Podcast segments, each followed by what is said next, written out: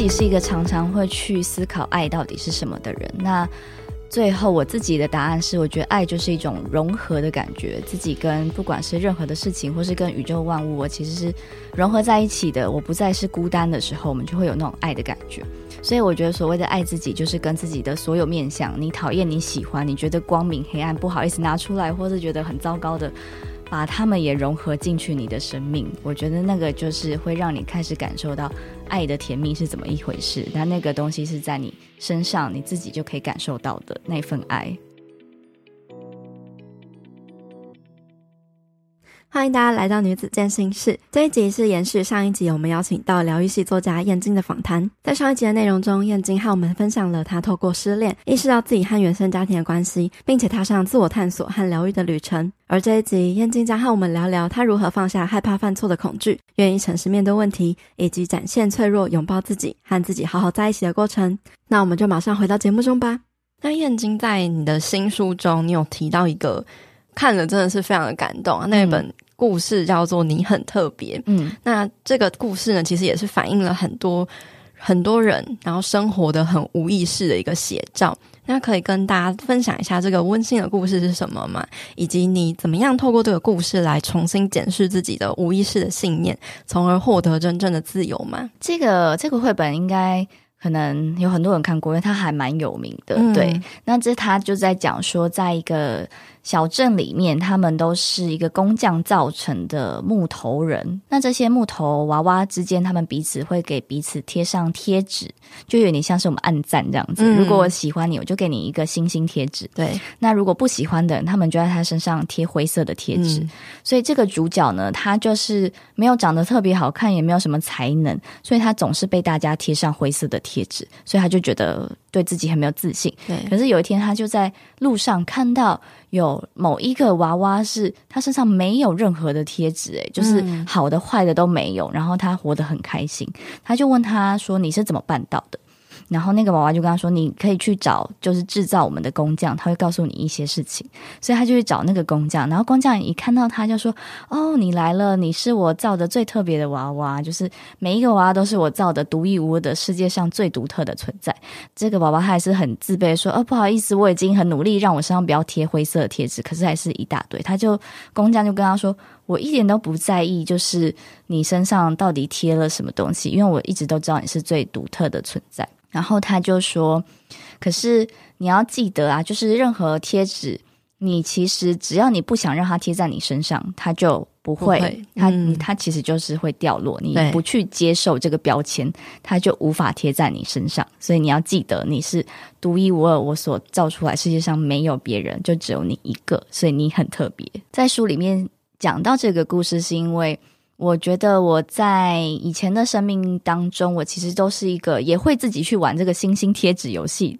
的无意识的游戏的人。他怎么玩呢？就是如果我今天觉得我表现的很好，别人会喜欢我，我觉得在内心给我自己一个星星贴纸。嗯，那如果我今天发现，哎，这个人的表情好像不对劲，我就会去想，是不是我刚刚说错什么话，或是有做错什么事情，没有注意到什么东西，他是不是在在讨厌我？这样子就会在内心给自己一个灰色的贴纸。可是这些游戏是完全是我自己内心评价我自己的一个方式，并没有人真的给我贴纸啊。嗯、对，造成我一个蛮痛苦的来源，就是你会很依别人的。对你的表情、应对回应、反应，去评估你自己是不是一个够好的人。对，嗯、但这样子其实是非常非常不自由的，因为我们把那个评价的权利放在了别人身上，而且一百个人就有一百个评分的标准。对，对，可能这个人觉得你很棒，另外一个人就立刻觉得哇，你你超瞎，你超烂的这样子。对，所以你就会一直很无所适从。对，嗯、会觉得哎，到这个人这里你可能做好，但下一个人就突然突然变成灰色贴纸，会觉得很痛苦。没错。对，那我意识到这件事情，其实是我在上一份工作，我的上一份工作是当国际职工的领队，就是要带团带职工到国外的。在离职后三年吧。我就还是会常常梦到我在梦里带团，然后压力很大，一直想说天哪，我都还没有准备好，我大家会不会觉得我是一个不够好的领队等等之类的？那三年还在压力很大，对，就还是会延续那个很怕自己表现不好的压力，然后在梦中浮现。嗯、所以我就是因为那个梦一直太频繁出现了，我才发现天哪，我以前其实一直在。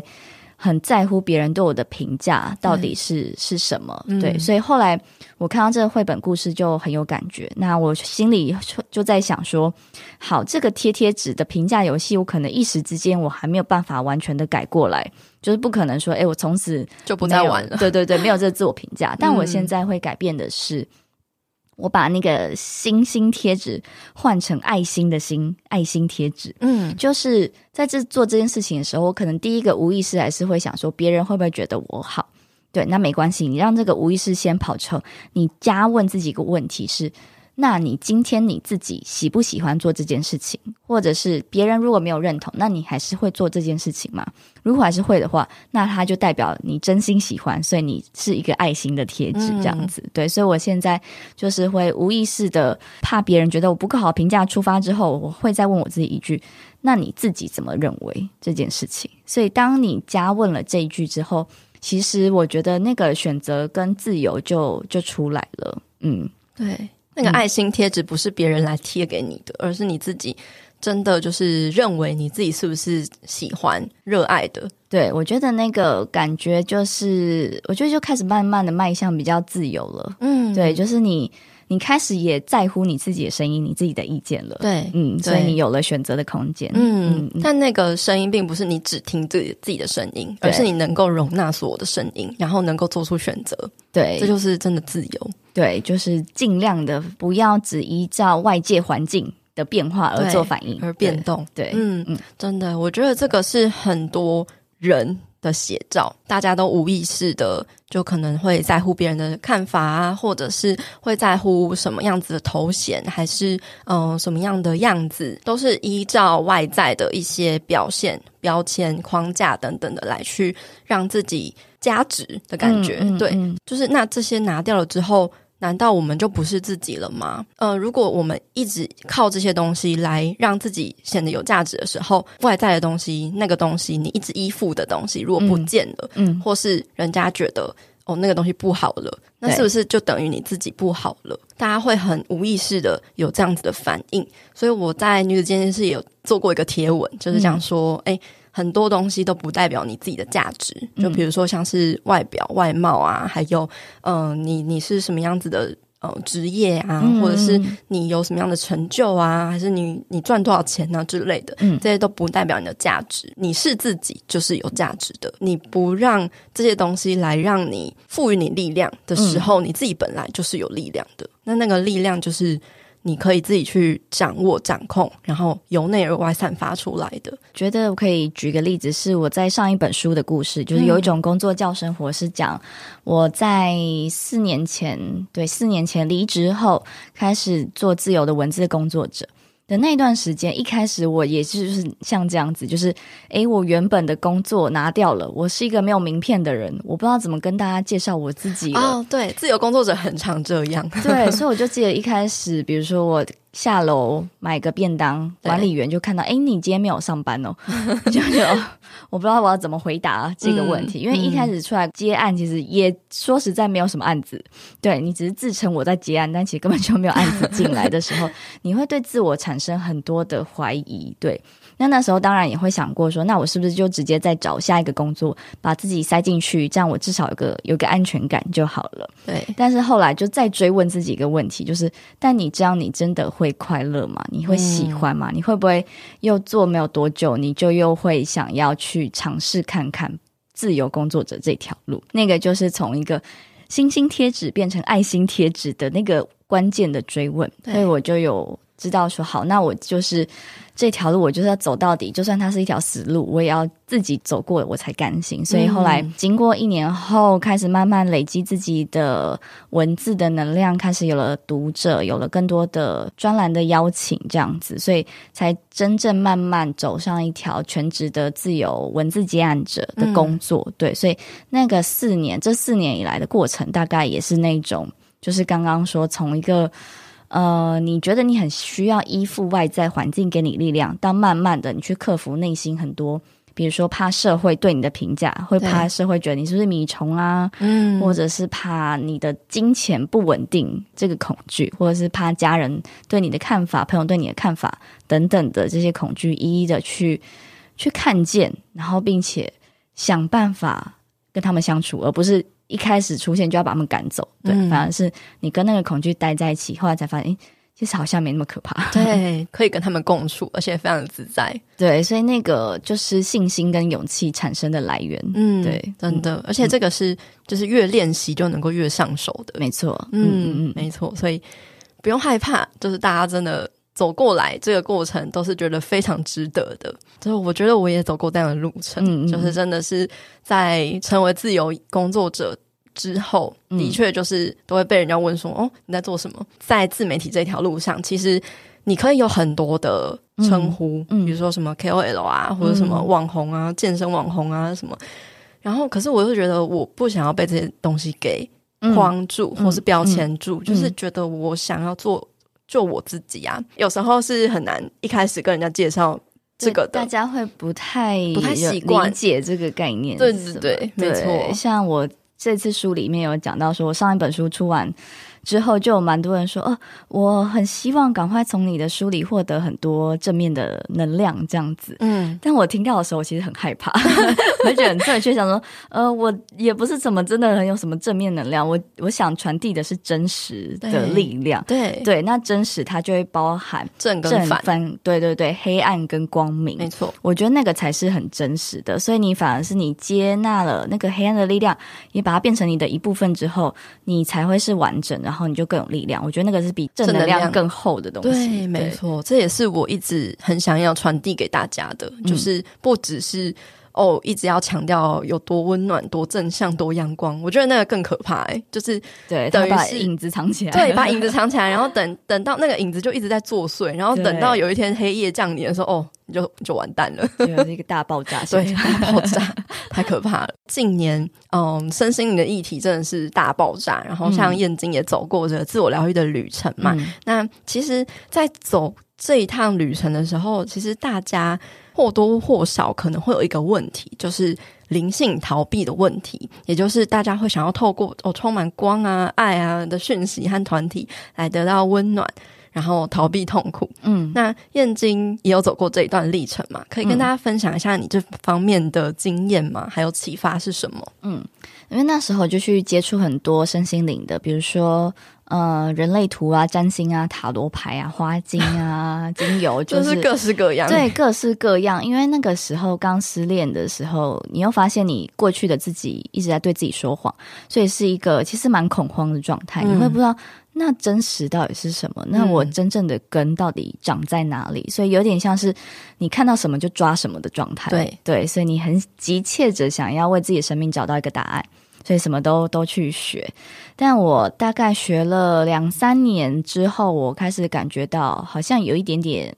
怪怪的，比如说那时候学人类图，嗯、那人类图其实就在讲，有点像是星盘啦，就是说每个人出生的时候，你就自带不一样的性格下来，所以。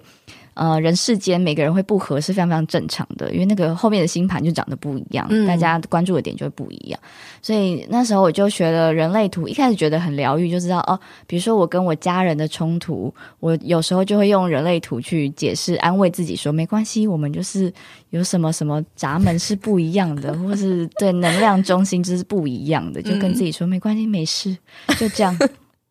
可是后来，我就也是观察到我们班上的同学，比如说我可能在跟他分享一个日常事件，然后他就会说：“哦，那是因为你有几号几号通道啊。”然后我就突然觉得，应该也不是全世界的事情都能用这一套理论去解释吧？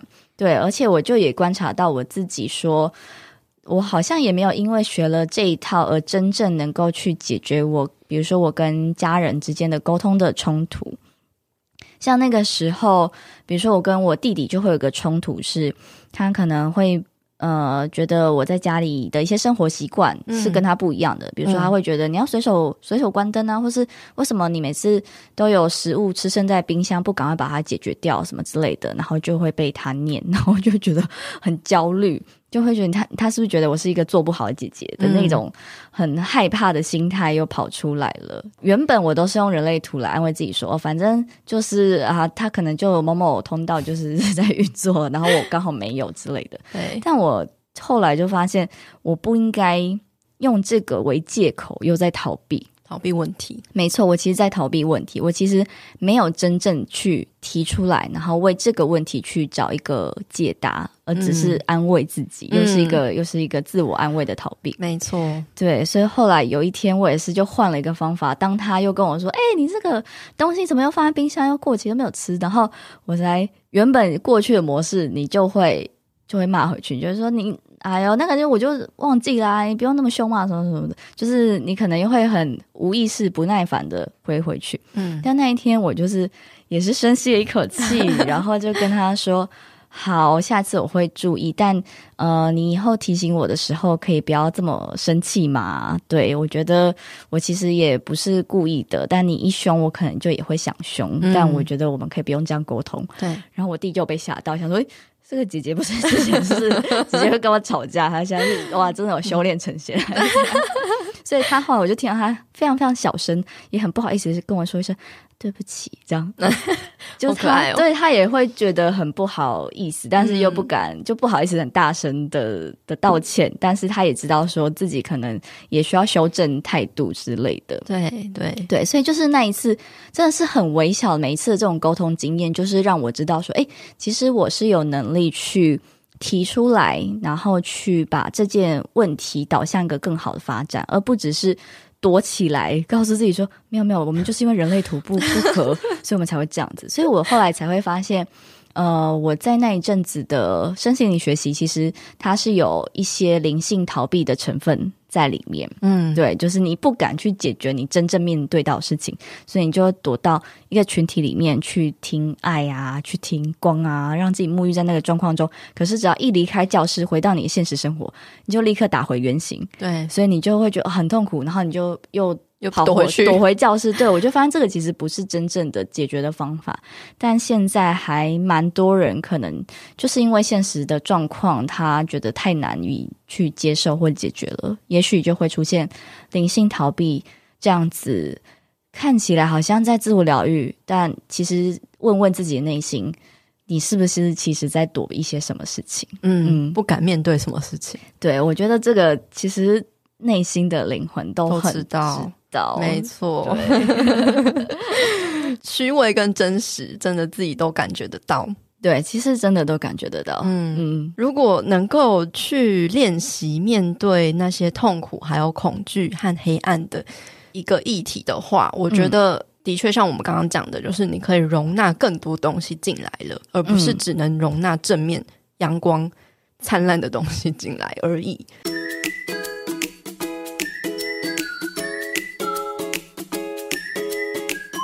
阳光豆米浆营养商谈室，本期节目由统一阳光赞助播出。当你觉得很低落的时候，可以试着想象自己是一片天空，太阳一直都存在，只是偶尔飘来了几片乌云遮住了阳光。不用急着一直去抓那些乌云，或是把它们赶走，而是了解它们只是短暂的过客。你永远都是那一片天空，拥有内在的阳光。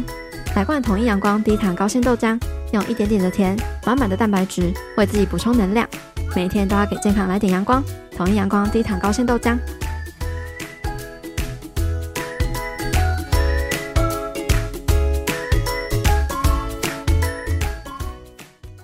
所以我其实我在书里也有介绍到另外一个我觉得非常非常好用的一个身心灵的一本书籍，它叫《心灵能量》，它是大卫霍金斯博士，嗯、他去把每一种情绪状态都用科学的方法区别出他们的等级。嗯，所以像。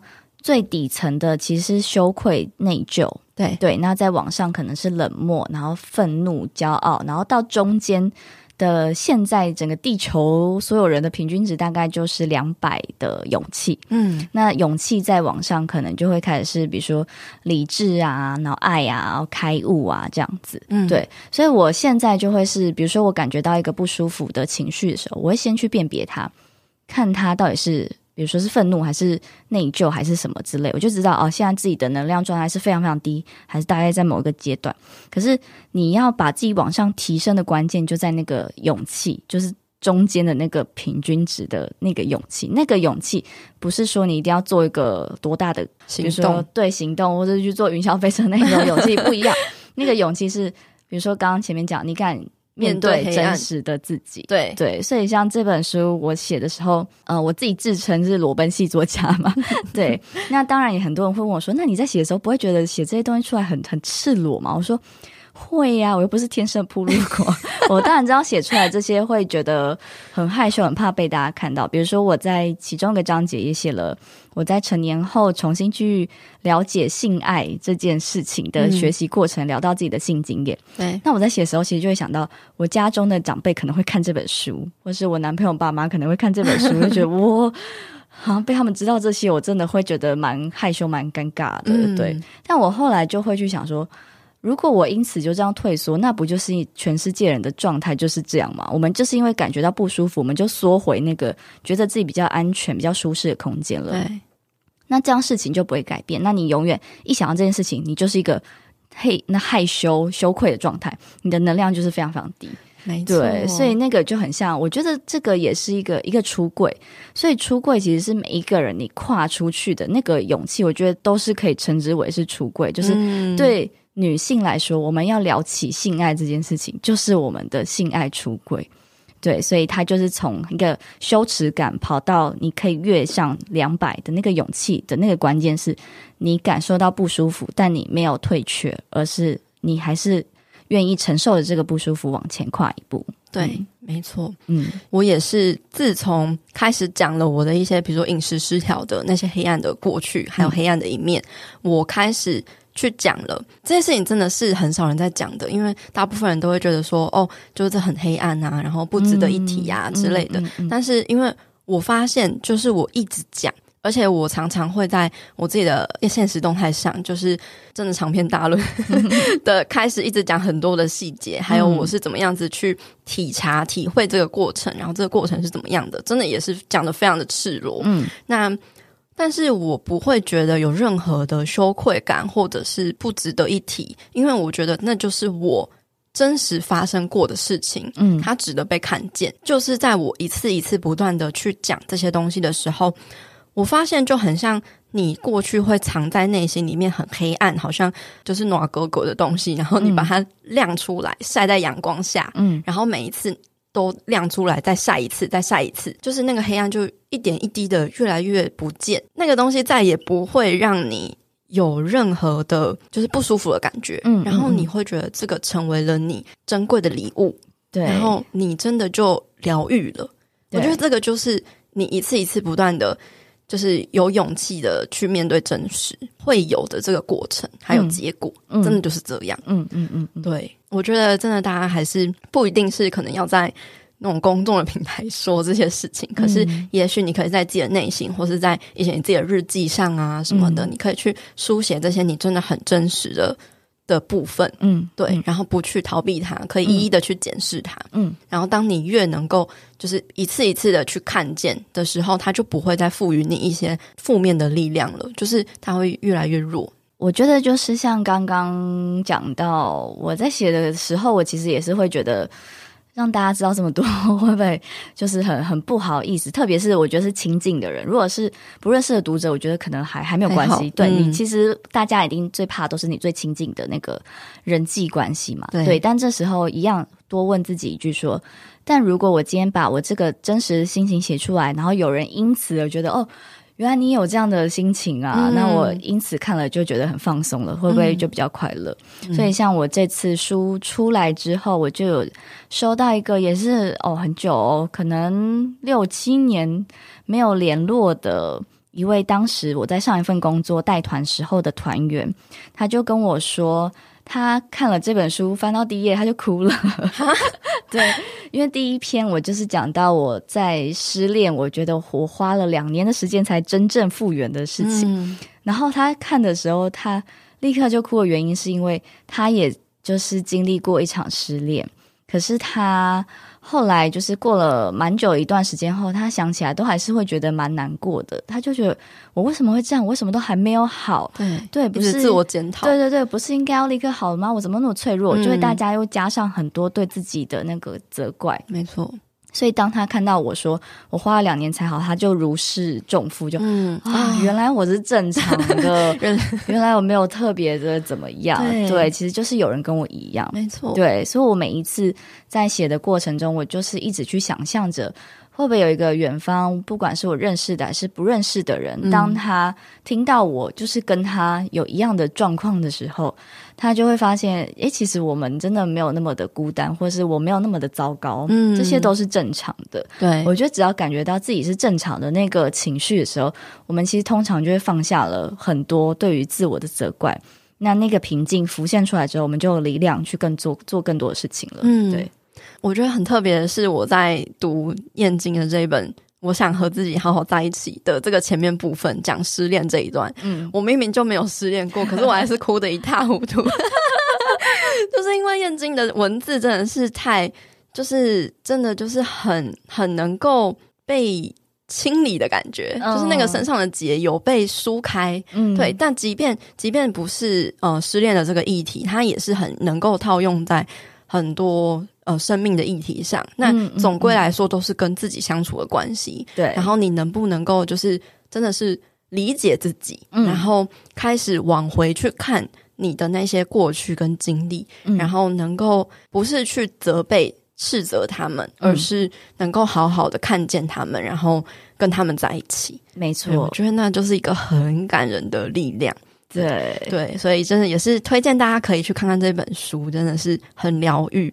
那燕姬可以跟大家分享你这本书就是写了什么样的内容吗？那嗯，为什么你觉得跟自己好好在一起很重要？那你现在又是怎么样跟自己好好在一起的呢？会出什么样的内容的人，一定就是他有过黑暗的过去。对，对，所以我会书名叫《我想和自己好好在一起》，就表示我没有办法和自己好好在一起。我曾经走过这一段路，对，对。那我其实就是很知道那个过程真的。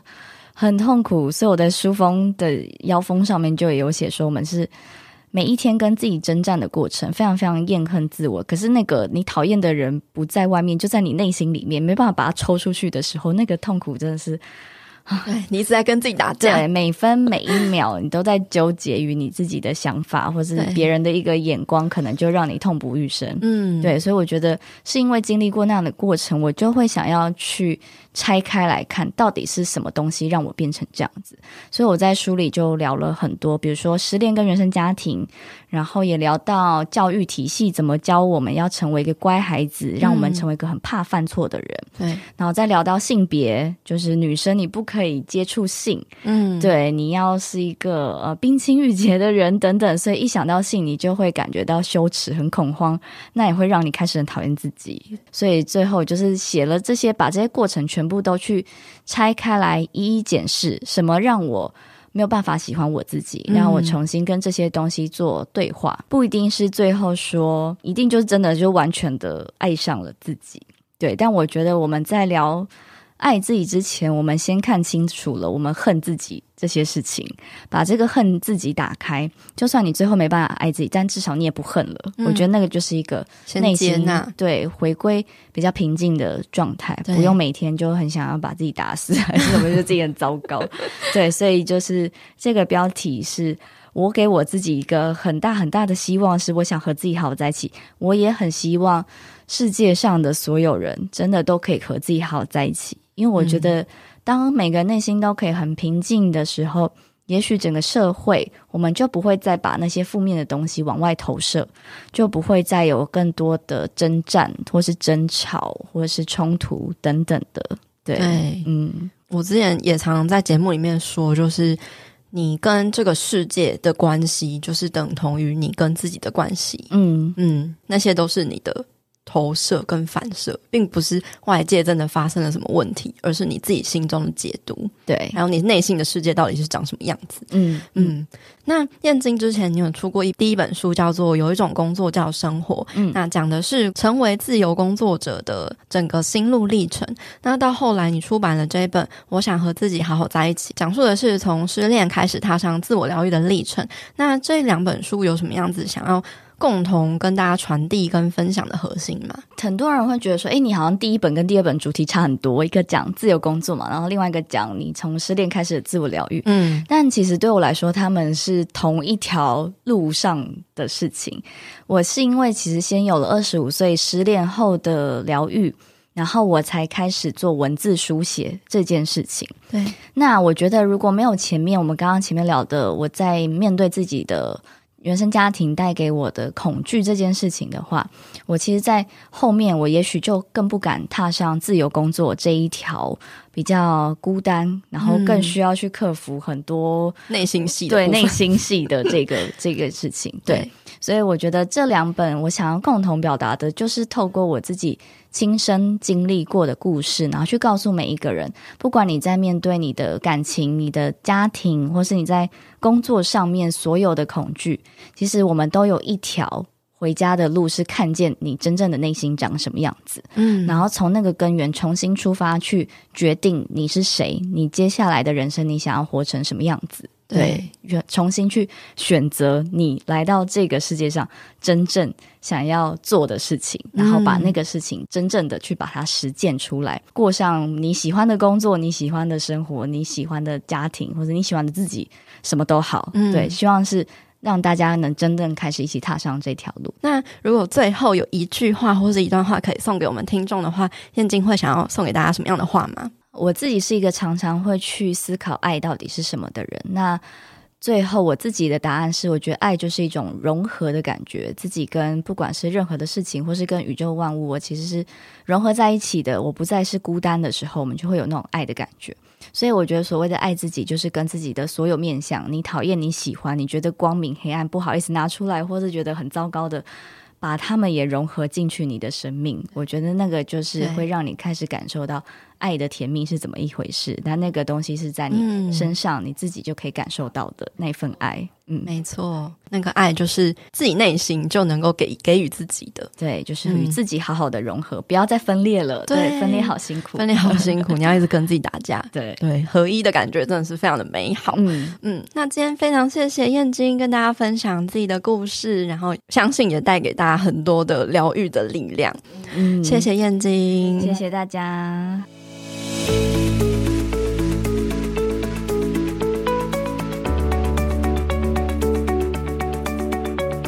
我，帮大家做了这次节目的三个重点总结：第一，我们身处的社会，就像你很特别这一本绘本中描述的，大家经常会给彼此贴上象征好的星星贴纸，以及象征坏的灰色贴纸。但其实这世界上每个人都是独一无二的，只要认知到这一点，那些贴纸就无法真的贴在自己身上，成为象征自己价值的标签。而燕京自己也透过这个故事，意识到自己经常会无意识的在心中玩起这个贴标签的游戏，透过别人的反应来断定自己的价值。然而，这也会让自己变得很不自由。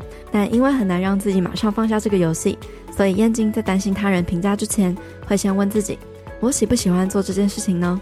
即使没有他人认同，我还是会做这件事情吗？如果答案是肯定的，就给自己一张爱心贴纸。光是加了这个问题，我们的选择和自由就会出来了。第二，燕京在失恋复原的过程中，学习了很多身心灵疗愈的课程，希望从这些疗愈中获得人生的解答。但是时间一长，他发现自己过度依赖这些外在的身心灵工具，例如他开始用这些工具当作借口，试图用这些工具解释人生的所有难题。他意识到这样逃避的态度就是一种灵性逃避，所以他把注意力回到自己身上，真正去面对那些发生在生活中的痛苦与真实，才发现解决困难的钥匙一直都在自己身上。第三，燕京在成为自由工作者之前，也面临过很多的自我怀疑，害怕社会对他的评价，害怕金钱不足以负担生活，害怕亲近的人不能理解自己，也在写作的过程中，害怕社会对于女生谈性的避讳，害怕家人和长辈对他有不同的想法。然而，这些害怕都是正常的，我们不需要把这些恐惧隐藏起来，因为真实本来就包含正和反，光明和黑暗。唯有看见这些恐惧，与他们和平共处。我们才会是完整的，也会是更有力量的。当我们感受到不舒服，还愿意承受不舒服往前跨一步时，我们的信心和勇气也会由此产生。那最后呢，我依然要来感谢用行动支持赞助这个频道的听众留言。这位听众叫做 Raymond 蔡，他在二零二一年的十二月二十号请我喝了一杯一百二十元的咖啡。他说：“优质节目，喜欢听主持人的声音与认真的访谈，可以感觉到非常用心做节目。小小的心意支持，刚刚追完全部的音档，陪伴我度过近期因为感情的背叛而陷入低潮期，一度有想不开，但靠着运动慢跑。”我通常慢跑的时候听 podcast，渐渐的体悟到失败的感情并不等于我，它只是两个独立的个体，以前是相爱，现在因为种种的原因不爱了，没有对错，他很好，我也很好，渐渐走出情绪的漩涡，体重也不知不觉中掉了十八公斤，三高与体脂都变好了，身体变健康了，算是意外的收获。我开始相信遇到的挫折都是生命的转折，让我成为更好的人。再次支持你继续做下去，默默中你帮助了许多人。真的非常谢谢这位听众的支持、鼓励和回馈。我当时看到这个留言的时候，真的全身起鸡皮疙瘩，觉得超级感动。刚好 Raymond 的留言也跟我们这两集讲的主题很契合，诶，真的很开心。这个频道有带给大家陪伴跟支持的力量。不过我也相信，其实真正能够改变自己的那个人，还是只有自己。所以别忘了，也要记得感谢自己哦。好啦，那今天的节目分享就差不多到这边告一个段落喽。如果你喜欢我们这一集节目的分享，或是你听完有什么样的心得或收获，欢迎你截图这一集的节目画面，分享到自己的脸书或是 IG 的现实动态上，标记 tag 女子健心室的账号 Girl Power Room，或者是我的账号 PeiPei Fit Life，或是来宾眼镜的账号，和我们分享你有什么样的想法。那如果你喜欢我们分享的内容，想要支持这个频道的话，欢迎你在 Apple Podcast 上面帮我们留下五星评分，并且记得留言给我们鼓励。又或者是你可以用行动小额赞助这个频道，让我们有更多的资源跟动力继续创作下去。另外，也欢迎你加入我发起的读书会——女子健心聊书会。我们每周都会更新两本我推荐的好书，由我来为大家分享书中的重点精华，一年内带你读完一百本的好书内容。欢迎你点击节目资讯栏中的报名链接，加入我们一起成长吧。最后，希望你永远都要记得，你往前踏出的每一小步都是累积，都是进步。所以为自己走过的路喝彩吧，女子健心事，我们下次见喽，拜拜。